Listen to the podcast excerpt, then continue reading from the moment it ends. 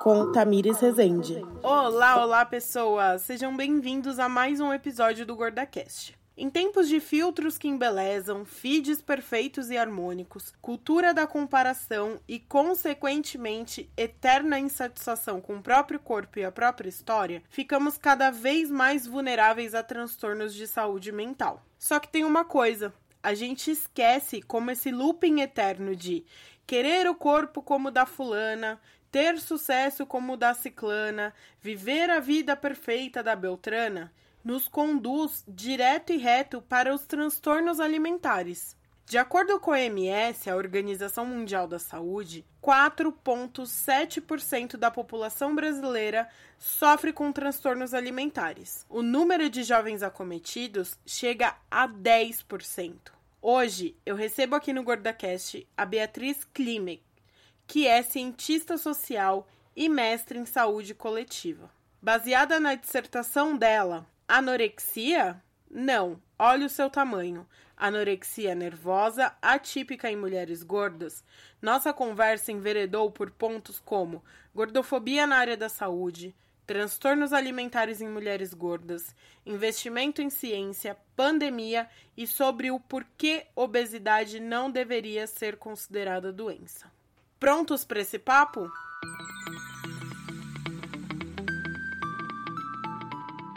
Seja bem-vinda e apresente-se.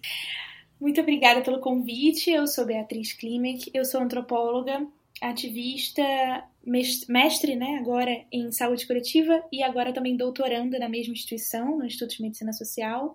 E gosto de me colocar hoje como divulgadora científica, porque faço um trabalho para as redes tentando visibilizar algumas questões que às vezes ficam muito encasteladas na academia.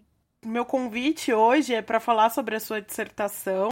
Você é cientista social e você conta, né, no, nos agradecimentos da sua dissertação que seus pais nunca entenderam o que é uma cientista social, o que ela de fato faz. É, e até que um dia em um jantar você conseguiu explicar para eles e sobre sua atuação. Então eu queria fingir que eu e os nossos ouvintes aqui somos seus pais e pedir para você explicar um pouco também da sua atuação como cientista social. Ah, isso é super legal, essa, essa proposta de pergunta. Bem, na verdade, é, tem várias, a gente tem que dar vários exemplos, eu acho, né? Foi um processo também com eles de, é, de que eles conseguissem compreender melhor, de fato, é, o que faz um cientista social, né? E no fim das contas, um dos, dos exemplos que eu costumo dar é de um como se você fosse um alienígena, né, uma pessoa totalmente desconhecida chegando em uma na nossa sociedade, né, uma alguém que não conhece a nossa sociedade, que não está familiarizado com todos os nossos procedimentos, né, isso inclui vários, enfim, todos os aspectos da nossa cultura, e a partir daquilo ali, é, as indagações surgem desse estranhamento, né? Isso tem muito a ver com, na verdade, o que o antropólogo faz. Né? Acho que as ciências sociais elas são, de alguma forma, divididas né? e entendidas entre a sociologia, a antropologia e a ciência política. A ciência política é mais normal, as pessoas veem né, na mídia, tem sempre um cientista político comentando, então as pessoas estão mais familiarizadas. O sociólogo tem essa função né, e esse, esse lugar da, do questionamento, do estudo, também de entender as estruturas sociais, né, o papel é, dos, dos fenômenos, né, de uma forma mais ampla, entendendo como que eles, enfim, como que o desenvolvimento disso, né, das, das nossas questões, é, das grandes, né, geralmente a gente faz essa divisão, é uma divisão um pouco simplificada, mas das grandes questões, né, então dos grandes processos econômicos, dos processos sociais, também políticos. E a antropologia acaba ficando um pouco mais com esse lugar do micro, né? Nem sempre, existe a microsociologia também, mas com esse lugar de entender os processos, as histórias. E aí eu sempre dou esse exemplo, né? Porque os primeiros antropólogos eles chegavam para conversar com indígenas, né, com povos tradicionais, e tudo aquilo era muito novo para eles. Tudo aquilo era estranhamento, né? O jeito que eles comiam, o jeito que eles se vestiam, o jeito que eles se organizavam, e a antropologia urbana, que é esse lugar que, que eu ocupo da antropologia da saúde, faz o contrário. Ela olha para nossa sociedade e tenta estranhar tudo, né? tirar as coisas desse lugar de natural. estranhar a saúde, cara, é uma coisa, né, assim, que gera polêmica e gera, né, enfim, não é tão simples mesmo, porque a gente é o que a, o corpo e a saúde, o entendimento do funcionamento do corpo são as coisas que a gente acha que são mais naturais, né, que são mais é, científicas do ponto de vista que não podem ser questionadas. E a antropologia da saúde tenta justamente questionar e, e, deslocar esses lugares. A gente vai falar um pouco sobre sua dissertação, que é anorexia, não olha o seu tamanho, anorexia nervosa atípica em mulheres gordas. E aí eu queria te perguntar o que te impulsionou a buscar um mestrado em saúde coletiva. Você já tem o título de mestre? Tenho. Na verdade, eu fiz, eu, eu defendi a minha dissertação em março e, enfim, nesse no dia 4 de março, na verdade, a gente entrou em quarentena, né, em isolamento na semana seguinte. E eu entrei, eu fiz o processo seletivo para o doutorado no ano passado. Então, hoje, é, oficialmente, eu estou no doutorado, né, na mesma instituição, também em saúde coletiva. E agora que a gente está retomando as aulas, na verdade, por conta né, do, do isolamento, as aulas online, mas já estou nesse processo de é, iniciar o meu projeto de doutorado, que continua um pouco mais. continua nessa área, né, de alguma forma. Legal.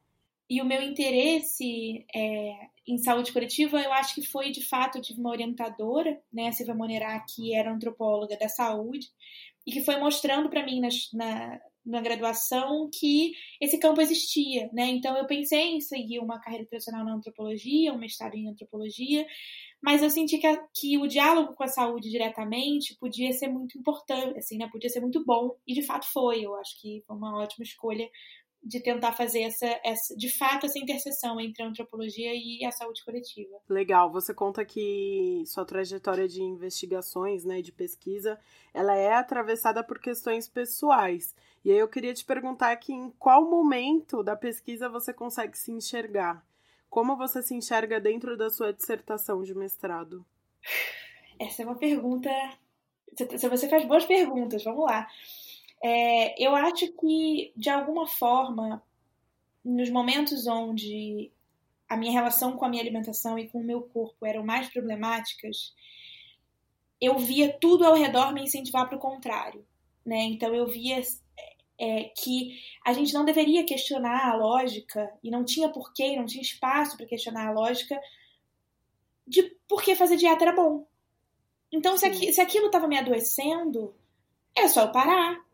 Era só eu, eu né, assim, se a relação estava ruim, eu não estava fazendo direito. Ou aquele mesmo era o objetivo. Se eu estava emagrecendo e não estava gostando, né? E se eu estava obsessiva com o quanto meu corpo estava enfim, ficando mais, abre aspas, frágil, ou qualquer uma desses estereótipos de, de transtornos alimentares, de alguma forma, aquilo era bom, aquilo era visto como positivo, as pessoas me paravam, né, e falavam, nossa, nunca tive tão magra, nossa, como seu braço tá fino, como é que você fez, né? Sim. E isso Quando nunca... você tá passando por um processo de adoecimento, né? Exatamente. Então, eu comecei a ver isso ali na, na graduação e me interessar por isso, né? É, por tentar entender o que. Peraí, mas então. Essa coisa de cultura da dieta que a gente fala muito não estava tão claro, né? Não era um termo tão, tão corriqueiro. Acho que nos últimos anos a gente conseguiu trazer esse tema para mídia e acho que das revistas da Capricho, né? Enfim, todos os lugares já estão começando a falar sobre esses assuntos de uma maneira mais importante. Mas eu não vi essa discussão e, e foi na antropologia e foi no, no questionamento daquilo como natural, da, da alimentação, da dieta, do, do, se pesar como natural, que eu encontrei um caminho para me repensar. E eu falei, cara, acho que é por aí que eu quero seguir academicamente. Você fala também sobre você ser uma mulher magra, né? Pesquisando mulheres gordas. Então, de que forma isso influenciou no seu no olhar que você deu, né, para o seu objeto de pesquisa e de estudo? Inicialmente, né, quando eu fui fazer o meu projeto e entrar no mestrado, ele não tinha, ele tinha um olhar para, de alguma forma, esses corpos, e não corpos gordos especificamente, mas a relação do peso, né? O que, que o peso tinha a ver com o diagnóstico de anorexia, porque é central, né? Em muitos momentos é central nos, tra nos tratamentos, é central, né? Para, enfim, várias questões dentro do próprio tratamento e, e detecção e diagnóstico. E aí é, eu fui a um congresso na Inglaterra sobre estigma do peso e fui apresentar um trabalho que tinha sido da minha, gradua da minha graduação, né? Assim, um caso específico da minha dissertação.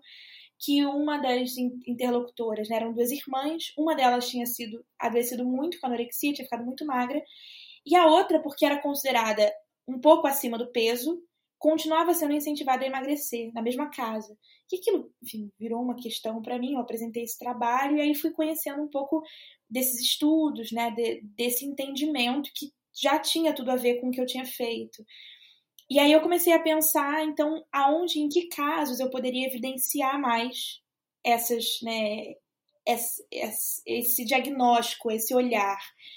E aí tentei trabalhar com a categoria de não magras, para ver se eu conseguia, né, enfim, não porque todas as pesquisas sobre anorexia são feitas com mulheres e homens magros, né? Porque o diagnóstico de anorexia envolve esse critério.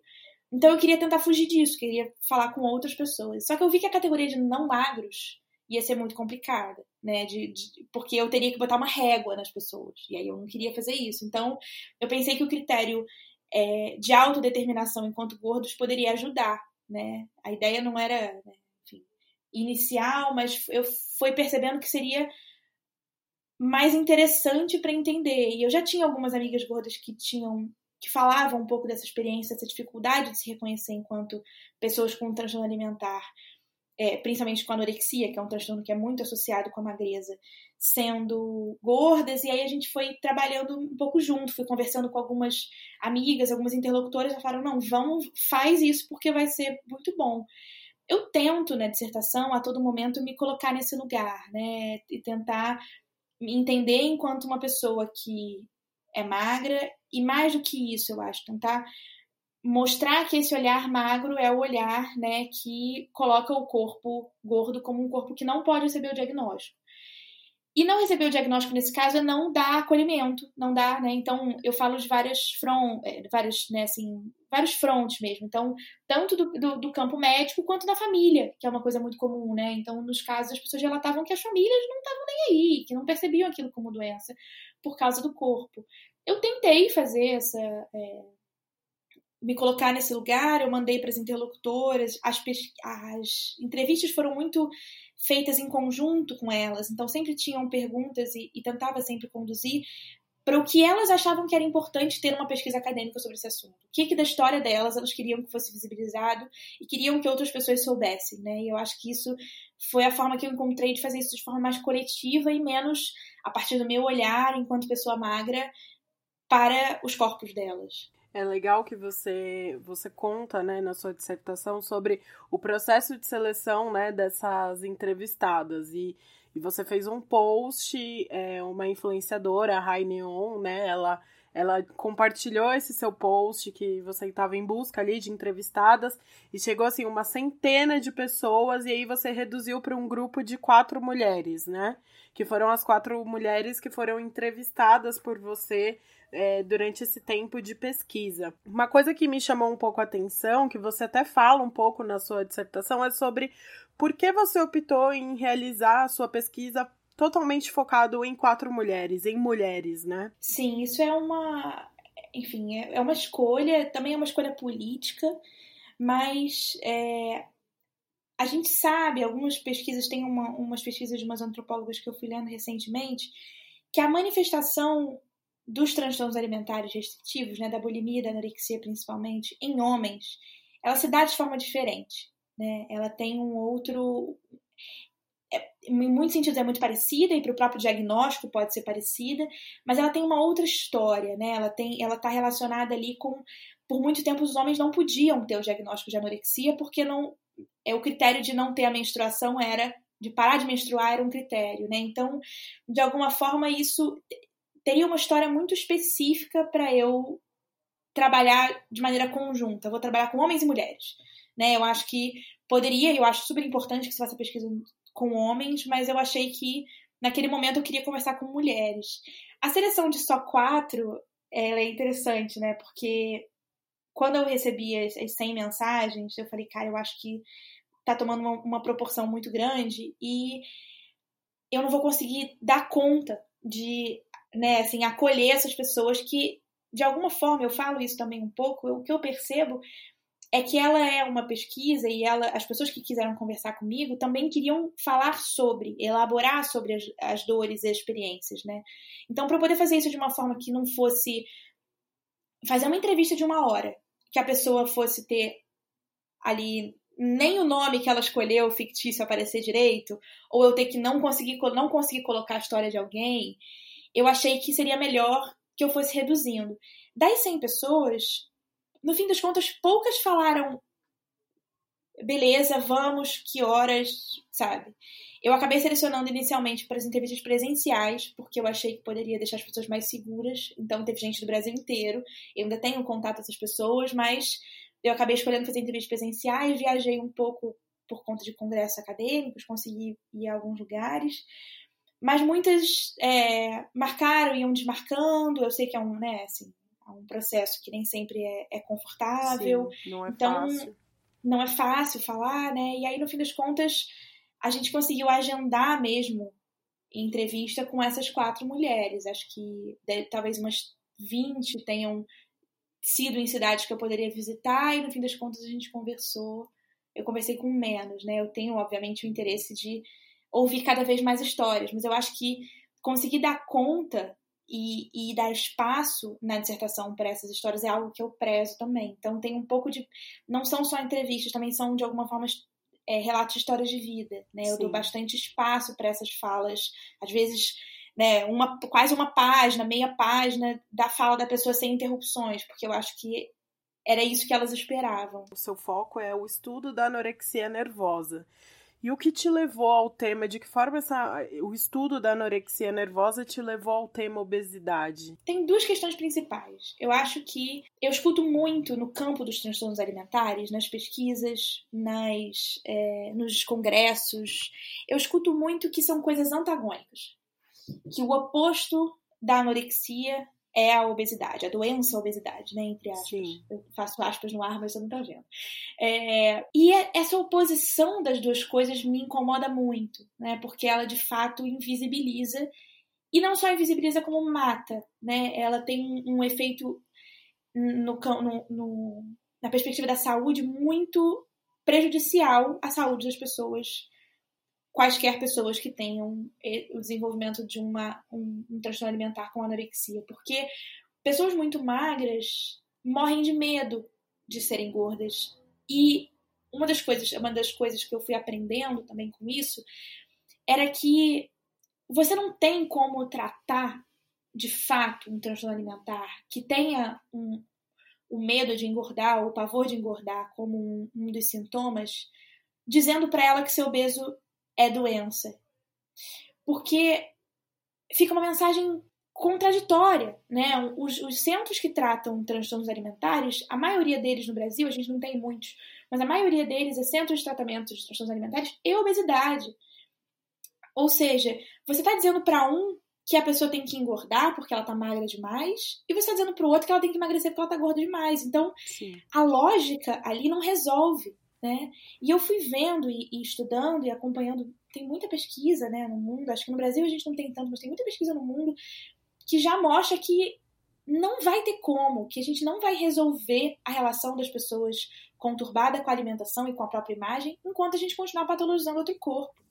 Então eu acho que isso foi uma aproximação muito clara para mim, sabe? Foi, foi vendo que o problema estava muito ali, então que que era por isso também uma das razões pelas quais as pessoas não melhoram, né?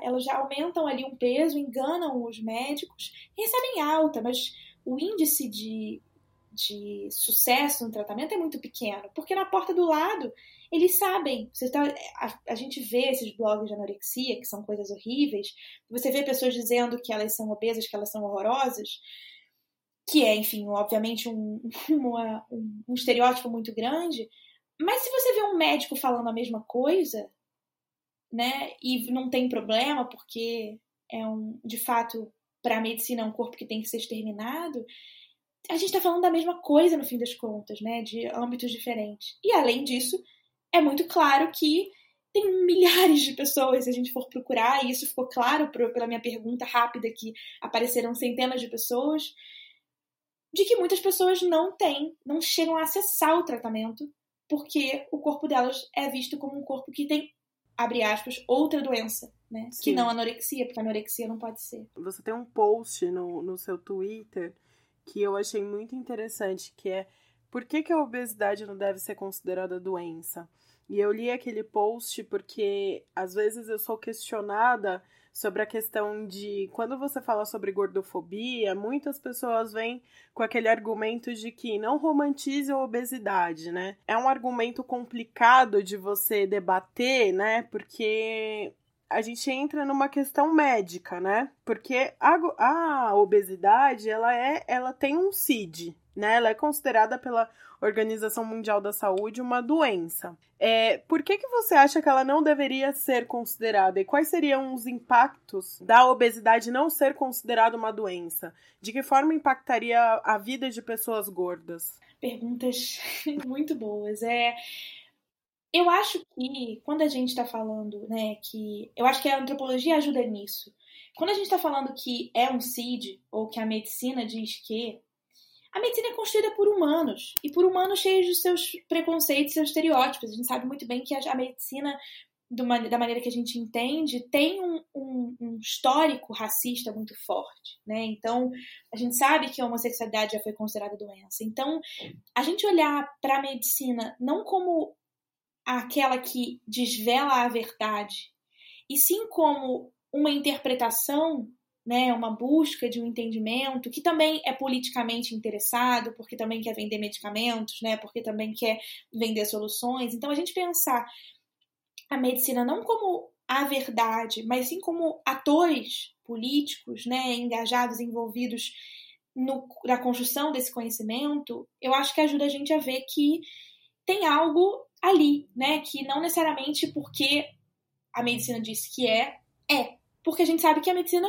mudou, né? A coisa, o exemplo que a gente sempre dá é o ovo. Uma época o ovo faz bem, outra época o ovo faz mal. Sim. Porque, porque a medicina também é, e a pesquisa científica ela também é sobre aprender e descobrir, né? Entender e outros, outros olhares. Então, por isso eu acho que a antropologia pode ajudar muito nisso. É, eu acredito que um dos principais argumentos que eu uso em relação a. Essa é uma discussão muito longa, né? De poder fazer um podcast só sobre isso, e ainda seria Sim. pouco. Mas de uma forma rápida, eu acho que o argumento que eu costumo é, conversar quando vem profissionais, porque é, eu estou sempre recebendo mensagens né, individuais de profissionais de saúde fazendo essas perguntas. Mas, mas e aí? Mas não é doença? Mas como é que a gente faz? O que eu tento colocar é que olhar para a doença que, entre aspas, a obesidade causaria é melhor para a saúde. Então, ao invés de você dizer para uma pessoa que é considerada acima do peso ideal, que tem uma, um, sei lá, uma doença, diabetes, hipertensão, você dizer para ela que o que ela tem que fazer é emagrecer, é preguiçoso. Você olhar, tentar resolver essa dimensão do corpo sem olhar de fato para essas doenças associadas, que você diz que são associadas, pode inclusive esconder muitos problemas. Então é o que, enfim, a dissertação fala um pouco disso em alguns casos, mas tem muita pesquisa já nesse sentido, né? De quando uma pessoa vai para um, um médico com uma, um incômodo, uma dor no joelho, é muito comum, Sim. né? Uma dor no joelho. Todo mundo tem pode dor no joelho, pode ter várias causas. Mas se a pessoa é gorda, a resposta vai ser não, emagrece. E aí até a pessoa conseguir de fato que alguém olhe e aí a gente usa essa expressão, que também é debatida, mas olhe além do peso e olhe de fato para o incômodo que a pessoa está tendo ali, no sentido de promoção de saúde, que aí eu acho que é essa minha interlocução com a saúde coletiva, é muito melhor. Você consegue de fato alcançar e ouvir a demanda da pessoa. Tem tantas histórias, pessoas com câncer, pessoas com várias doenças que só vão descobrir talvez tarde demais ou muito para frente porque são gordas. Então, que saúde é essa que a gente está dizendo, né? Se a gente pega uma pessoa que é tem todos os exames corretos, super saudável, mas que ali no cálculo do IMC diz que ela está acima do peso, você faz uma cirurgia bariátrica, você amputa uma parte do corpo dela, né, diminui o estômago dela e faz com que ela tenha que tomar suplementos a vida toda, que possa ter síndrome de dumping, possa ter compulsão alimentar e várias coisas que podem vir decorrentes de uma cirurgia como essa, isso é promoção de saúde? Então, a gente questionar esses, esses espaços e questionar essas verdades, eu acho que ajuda no objetivo. Que se o objetivo é a promoção, se o objetivo não é a promoção de saúde, ele é estético, a gente logo a gente já está conseguindo enxergar, né? Mas se o objetivo é a promoção de saúde, então de fato diminuir o estigma e acabar com essa essa dimensão de que vê aquela doença chegar no consultório. Então, antes que a pessoa abra a boca para contar qual é né, o incômodo dela e qual é o sintoma dela clinicamente, se a pessoa já vê uma doença ali, eu acho que dificulta na promoção de saúde, que no fim das contas, sendo desculpa ou sendo realidade, é o que todo mundo diz que está querendo. Sim, é, é, algo que eu acho que 10 em cada 10 pessoas gordas já passaram, né? Que é você ir num médico com uma queixa e, e não ter essa queixa é, investigada pelo médico, né? Você até citou um, um caso de uma. Eu não vou lembrar de quem que é, mas é de uma mulher que a vida inteira tinha dores, enfim, e ela ia no médico e o médico falava: Ah, é porque você é gorda, é porque é gorda, emagrece, emagrece, e no fim da vida ela veio descobrir um câncer, né? Que já era um câncer avançado. E, e, isso me toca muito e me toca pessoalmente, porque eu já até falei num outro episódio que a gente teve aqui, porque a minha madrinha, ela sempre foi uma mulher gorda e ela sempre teve problema no joelho, né? Então o joelho dela sempre foi uma questão muito conhecida pela família inteira. E ela sempre ouviu, né? Emagrece, emagrece que melhora, emagrece que melhora. E de repente nós fomos surpreendidos com uma notícia de que ela estava com câncer de mama. E em dois meses ela veio a falecer. E eu tenho, assim, completa certeza de que isso foi um caso de gordofobia médica, de que foi uma. É, é, ela não foi diagnosticada porque depois a gente descobriu que esse câncer ele saiu do joelho e só foi descoberto Nossa. quando chegou na mama. Então, assim, é, é, é, algo que não é falado, né, na minha família, porque é algo que gera muita dor em todo mundo, então ninguém uhum. fala sobre isso. Mas depois que eu descobri que esse câncer tinha vindo do joelho e só foi descoberto na mama, eu tive certeza disso, porque ela sempre teve problema nesse joelho. Eu trabalhava com ela, né, além dela ser minha madrinha, eu trabalhava com ela, então eu acompanhava como ela cuidava da saúde dela em ir no médico, fazer exames, e ela sempre procurava N, N tratamentos para aquele joelho dela, porque ela tinha muita dor e ninguém nunca descobriu. Então, eu sempre me questiono se ela tivesse tido um médico empático, né? Um médico minimamente humano e tivesse olhado para ela por trás dela ser gorda, se de repente ela não estaria aqui com a gente hoje, né? Então, eu acho que essa é uma questão que a gente precisa falar e a gente precisa discutir, porque mata, né? Tá matando muita gente. É, você não enxergar uma pessoa como um indivíduo, e sim como um obeso e você precisa emagrecer, né? É bem. É, é a estigmatização, é a patologização, né? Da, da pessoa gorda. Você fala também um pouco sobre um movimento que eu fiquei interessada e que depois eu vou, eu vou pesquisar, que é o movimento Health at Every Size. Você pode falar um pouco sobre ele? Posso. Primeiro, enfim, sinto muito pela sua tia. Eu acho que isso demonstra, né, esse caso da Ellen Bennett que eu costumo citar, porque ela de fato escreveu isso no obituário dela, né? No obituário dela, ela fez questão de dizer que ela queria, né, denunciar publicamente esses médicos que negligenciaram a saúde dela. E eu acho que isso, quando as pessoas falam, ah, mas eu não estou falando de estética, porque a resposta quando a gente fala que, né, enfim, como no caso da Paola, essa tentativa de falar, olha, a gente não tem que usar esse termo, obesidade, combate à obesidade é uma coisa que a gente tem que abandonar, principalmente quando a gente fala de alimentação saudável, a resposta é sempre, mas a gente não está falando de estética. Gente não está falando de estética, porque as pessoas acham que a gente está falando só de, de posts de Instagram com pessoas gordas podendo se aceitar e botar a cara ali, né? E eu acho que é, isso que me, enfim, me move também de falar sobre esse assunto é o quanto a gente não está falando de estética, a gente tá falando de vida, né? A gente tá falando de, de salvar pessoas. E quando eu pesquiso sobre anorexia, eu também estou tentando fazer isso, principalmente anorexia, em pessoas que geralmente não conseguem esse diagnóstico né? Porque elas também tentam, elas vão aos médicos e elas não conseguem esse diagnóstico. Então, isso é isso, a gente está falando de vida ou morte, a gente não está falando de, né, de você de preferência, de achar bonito ou não achar bonito, a gente tá falando de humanidade. E nesse sentido, o Health Every Size é um movimento é, que, enfim, é até um, um, um trademark, né? Ele é até uma marca registrada, mas que de uma forma mais ampla ele vem fundado, né, pelo Lucy Aframore e pelo Lindo Bacon, no sentido de pensar a promoção de saúde, que é uma coisa tão simples.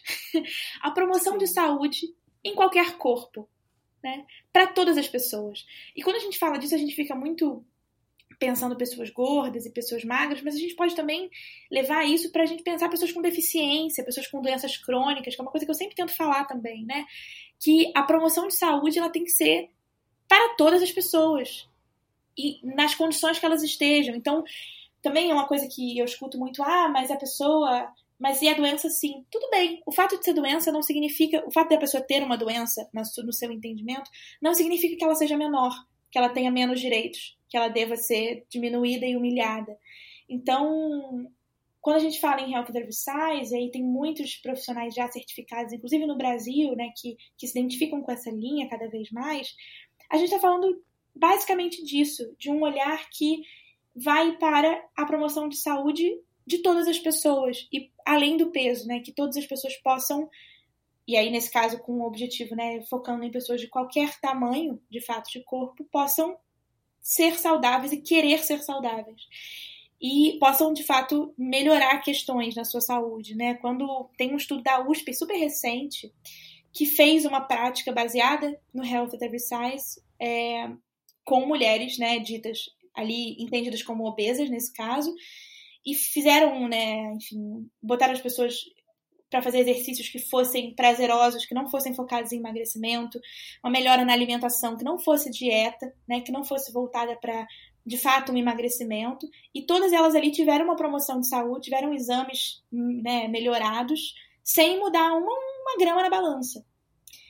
E eu acho que a gente falar cada vez mais desse tipo de abordagem, eu tenho essa liberdade de alguma forma de ser mais crítica, porque eu não trabalho né, com pacientes. Então, Sim. um nutricionista, ele ainda tem que lidar no consultório com um paciente querendo emagrecer ou não. Então, tem outras questões. Acho que o lugar de, de acadêmica me, me permite trazer essas discussões, né, de uma forma mais, de fato, mais crítica. Então, o Harvard Precise é isso, é um movimento muito importante que tem seus fundamentos, então tem os livros, até tenho, né, tem, tem o físico, mas também tem o PDF, se você quiser eu posso te mandar. É, tem seu, seus, né, sua base, seus fundamentos e tem o objetivo de fato de conseguir fazer com que mais profissionais de saúde no mundo sejam, veja bem, humanos e acolhedores Sim. com as pessoas.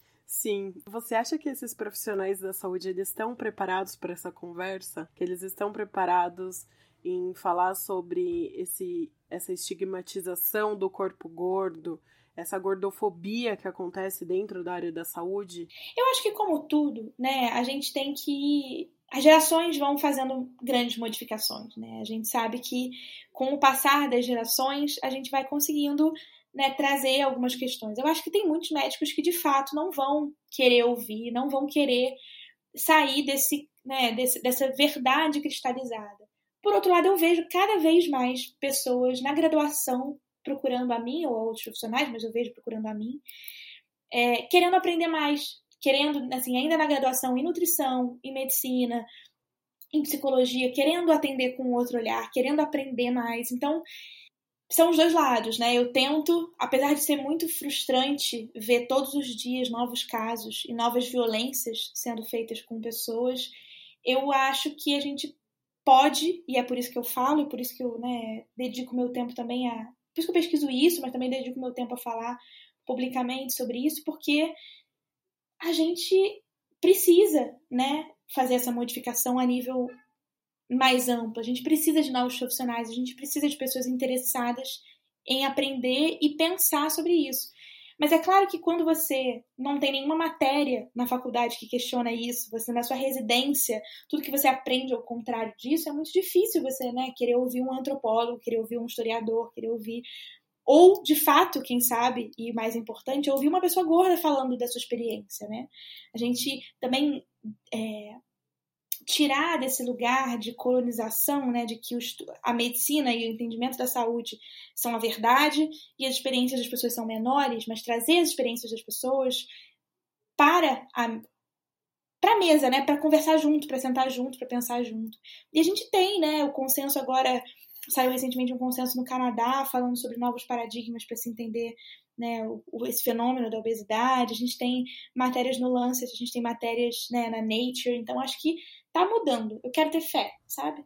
Sim, eu também espero que que as gerações futuras não precisem passar pelo que eu, como mulher gorda, passo com quando eu preciso ir a um médico, quando eu preciso de um tratamento. Então eu acredito muito nisso, na mudança. É, eu ia te perguntar sobre, justamente, você falou um pouco fora do Brasil, né? Se você acha como que o Brasil tá em relação aos outros países dentro dessa discussão, se a gente tá atrasado, se a gente tá caminhando aí junto com os outros países para o entendimento das questões de transtornos alimentares, até da gordofobia na área da saúde. Como que a gente tá nesse, nesse páreo? Ai, eu vou te falar que essa é uma pergunta que me dói o coração responder, porque eu não gosto dessa, dessa coisa da síndrome do vira-lata. E eu sempre gosto de exaltar o nosso país, mas quando eu tenho que responder essa pergunta, fica difícil para mim. Porque de fato eu acho que a gente não tá é, eu acho que a gente está um pouco aquém em vários sentidos. Eu acho que a gente tem iniciativas, tem o Fórum do Rio Grande do Sul, né, de combate à gordofobia, a gente tem iniciativas pequenas, a gente tem projetos de lei, a gente tem algumas coisas surgindo. Mas eu acho que esse debate, enquanto. Quando a gente compara né, com é uma coisa que eu juro que eu tento não fazer, mas quando a gente compara com os Estados Unidos, com Inglaterra, com Nova Zelândia, a gente vê que tem assim organizações, né, é, políticas de pessoas gordas pautando diretamente na política, na mídia, em várias frentes, sabe? Eu acho que a gente está caminhando, mas eu acho que a gente está distante ainda. No entanto, a gente tem um benefício, que é ter o caminho já um pouco trilhado, de alguma forma. Né? A gente ter espelhos, a gente ter é, ideias de como fazer, a gente já ter experimentos, porque a gente, né, assim, historicamente, num sentido de movimento político, a gente tem o, o ativismo gordo ali nos anos 60, né? Sim. E aqui no Brasil, se a gente falar, se, se eu quando estivesse na escola, com toda, né, todas as discussões que eu ouvia na escola, todo o entendimento que a gente tinha, se eu soubesse que a gente ia chegar em 2020 com, é, com a mídia falando sobre gordofobia da maneira que fala, falando sobre racismo da maneira que fala, falando sobre machismo da maneira que fala, eu nem conseguia conceber esse mundo, eu acho. Né? Então a gente teve Sim. muito rapidamente um, um espaço para isso. Então eu acho que daqui para frente a gente vai ter cada, cada vez mais espaço. No campo dos transtornos alimentares eu acho mais difícil, eu confesso.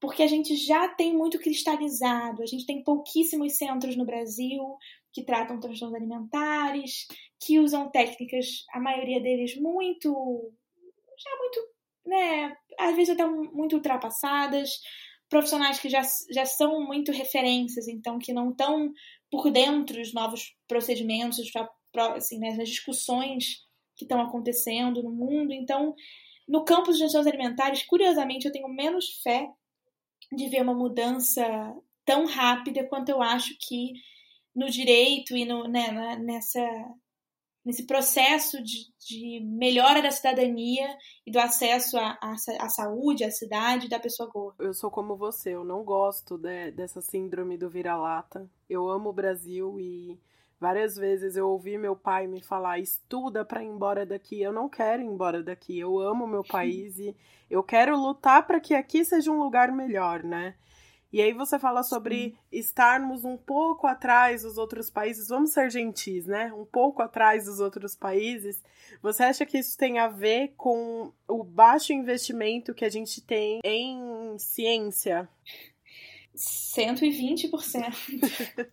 eu acho que em ciência e em saúde. É, essa pergunta é um pouco direcionada porque eu acho que eu sinto que quando você fala lá nos seus agradecimentos que os seus pais tinham dificuldade de entender o que você, quanto cientista, faz, é, cientista social, eu entendo isso e eu tenho dificuldade, uma certa dificuldade, de também entender, e eu vejo que isso é uma coisa geral no país. A gente não entende, né? A gente precisou de uma pandemia para, por exemplo, entender a importância, né, da ciência, e mesmo assim a gente não tem investimento. Então, eu acho que é, é um momento para a gente ressaltar quão importante é, né, para coisas que a gente nem imagina do nosso dia a dia. Como, por exemplo, você ter um atendimento médico humanizado. Então, investir em saúde, é, investir em, em pesquisa científica, investir em ciência, é também trazer muitos benefícios para o nosso dia a dia, né? Não, com certeza. Você, você falou tudo, Tamires. Eu acho que ainda não só investir em ciência, porque eu acho que a gente está vendo, vai, talvez veja por mais tempo, espero que não, mas a gente vendo essa mudança de governo, né? Então a gente vê pessoas do alto escalão do governo dizendo que dinheiro para antropólogo não vai ter. Né? A gente teve esse, essa fala recentemente. Sim. Porque é um entendimento mesmo das ciências humanas também, como as ciências que são balbúrdia, né, que não são que não são de fato científicas. E dói muito, e é muito difícil a gente ver o desmantelamento das ciências humanas no Brasil hoje acontecendo, com diminuição de financiamento, com financiamento só para pesquisa aplicada, né? Pesquisa que seja.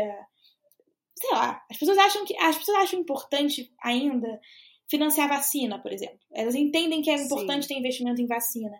Mas elas não entendem que para aplicar a vacina, que para a vacina ter efetivamente né, o, o benefício que ela tem que ter, tem que ter um estudo das populações, tem que ter um estudo de como fazer isso, tem milhares de exemplos, né, de como a antropologia, a sociologia, as ciências humanas em geral caminham junto com o desenvolvimento da ciência dura, né, essa ciência que, que as pessoas têm dificuldade em não apoiar. É, na, no próprio agora, no combate da Covid, apesar de todos os problemas, o governo federal tem uma equipe de pesquisadores que inclui antropólogos, que inclui sociólogos, que entende que para combater uma pandemia nesse, dessa magnitude, né, é preciso diversos conhecimentos, né? E o conhecimento, é, as pessoas falam, ah, por que, que as pessoas não estão usando máscara, por exemplo, né?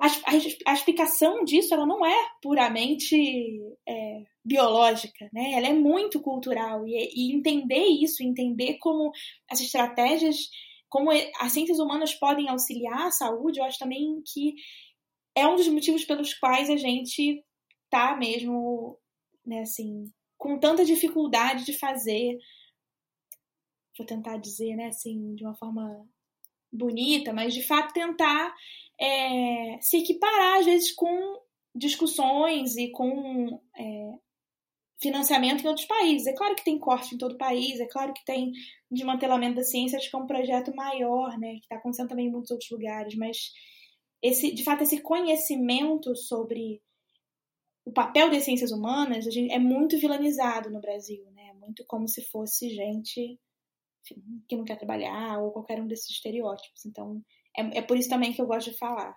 Sim, é muito importante a gente pensar nisso e, e, e, e nos impactos que isso traz para o nosso dia a dia, né? Quão, quão importante é a antropologia para coisas mínimas do nosso dia a dia. Eu acho que essa falta de entendimento do. É, eu acho que existe um distanciamento muito grande, né? Que a gente precisa trazer um pouco mais para a realidade das pessoas para elas entenderem de fato o impacto disso na vida delas. Na conclusão da sua dissertação, você diz, aí eu abro aspas aqui, que é preciso pensar a medicina a partir de um olhar pela justiça social, mobilizando as ferramentas possíveis para uma sociedade mais diversa, respeitosa e justa.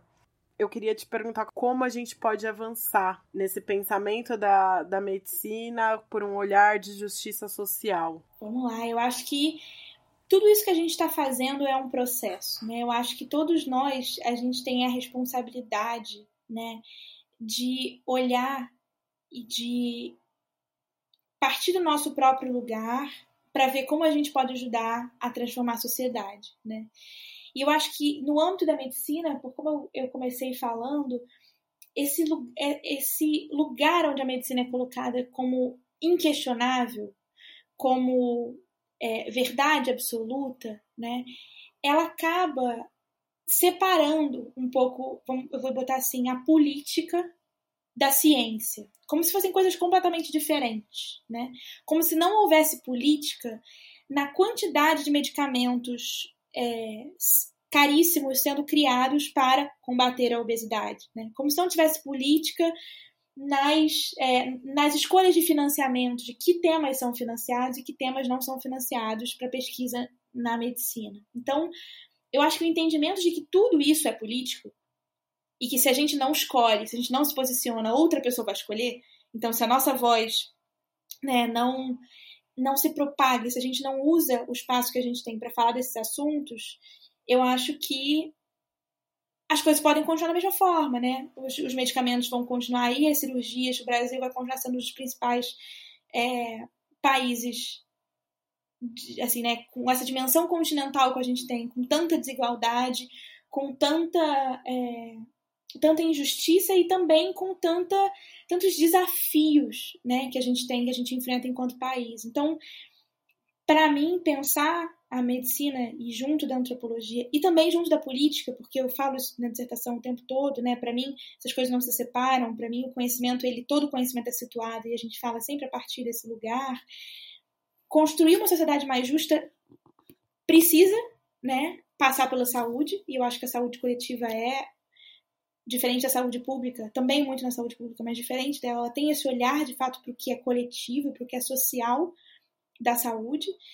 Mas eu acho ainda mais que a gente tem a obrigação, né, e eu, enquanto estava ali fazendo, né, e estou fazendo agora um doutorado em saúde coletiva e, e na área da saúde, acho que a gente tem uma obrigação de se comprometer com a modificação né, e com a promoção de justiça social. Acho que se a gente não tem isso como utopia, como norte, né, a gente pode acabar a nossa pesquisa pode acabar não sendo, tanto a nossa pesquisa quanto a nossa prática pode acabar não sendo, é, não, não agindo, né, não contribuindo para a sociedade da maneira que a gente acredita.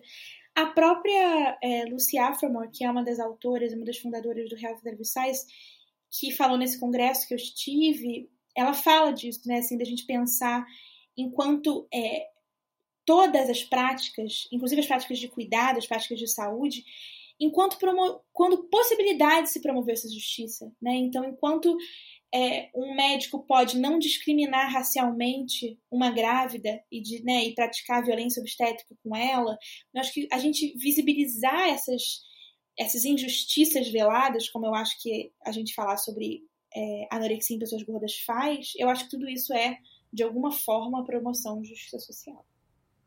Legal, foi incrível o nosso papo. Eu acho que a gente ficaria aqui horas, né? Teríamos horas para bater um papo. É, eu acho que a gente introduziu aí e, e conseguiu esclarecer muitas questões.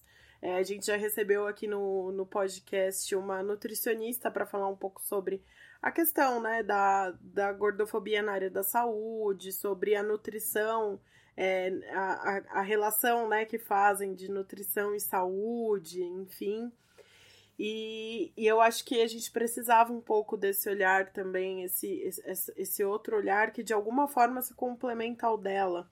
E eu gostaria que você ficasse à vontade para falar algo que você acha que seja relevante que eu não te perguntei, não, eu achei assim, olha, eu já dei várias entrevistas falando sobre isso, mas eu acho que, que as suas perguntas foram muito certeiras. Eu acho que quando a gente olha, né, eu sempre tento me permitir e ouvir e tentar fazer, e aí vai ter gente que não gosta, mas é, os meus posicionamentos da maneira mais, abre aspas, radical possível, né? Porque eu acho que se a gente concede muito, se a gente aceita muito, né? Então, o meio do caminho, a gente talvez não avance tanto. Então, eu acho importante, Sim. eu aproveito esse lugar da antropologia, que é como eu falo, eu não tenho um paciente da minha frente, né? Eu não tenho que lidar diretamente com a clínica, para a gente levar essas questões mais além, né? De, de pensar, cara, por que que eu acho que é.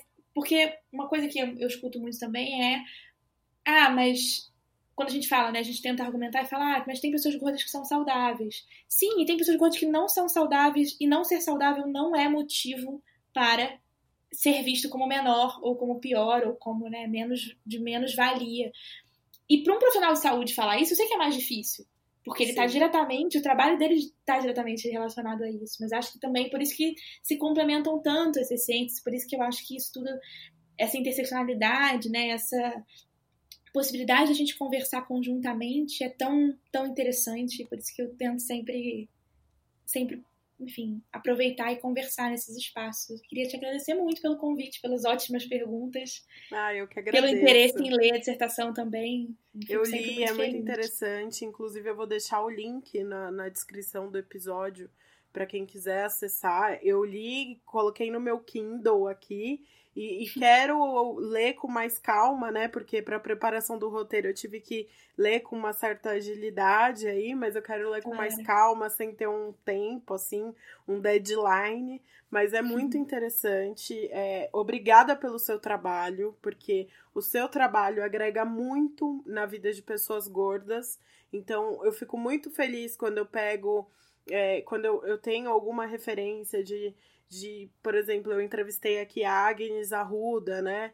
Ela fala Sim, sobre o, o, como gordo ele é abordado na mídia e eu fico muito feliz quando tem dissertações, pesquisas e trabalhos nesse sentido de que, que olham para a pessoa gorda, né? Eu como pessoa gorda me sinto muito feliz de ver que nós estamos de fato avançando. É, eu quero que você deixe aí um, quem quiser te acompanhar, como pode te encontrar, em qual rede social? Eu tenho uma página no Facebook e um canal no YouTube que está um pouco parado nesse momento, é, que chama Você Não É o Seu Transtorno Alimentar. Estou desde 2016 tentando fazer essa discussão desse, desse olhar mais social e cultural para os transtornos alimentares. E no Instagram e no Twitter eu sou arroba K-L-I-M de Maria S-C-K. Eu acho que é isso. Beatriz, muito obrigada. Muito obrigada eu que por, agradeço, tá, por ter muito. participado e eu espero que a gente possa voltar a conversar é, sobre outros temas. Eu acho que se eu pegasse em sua dissertação, vai surgir 10 episódios para o GordaCast. e quem sabe a gente consegue fazer outros episódios juntas. Tô sempre aberta para conversar, pode contar comigo para esse e para todos os projetos. Tá bom? Muito obrigada mesmo.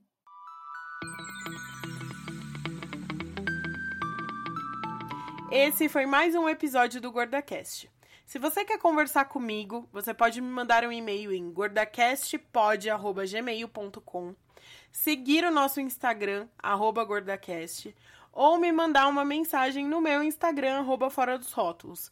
Lembrando que eu tô sempre aberta a bater um papo com vocês, receber críticas ou aprofundar alguns temas já abordados aqui no GordaCast. Esse espaço também é de vocês.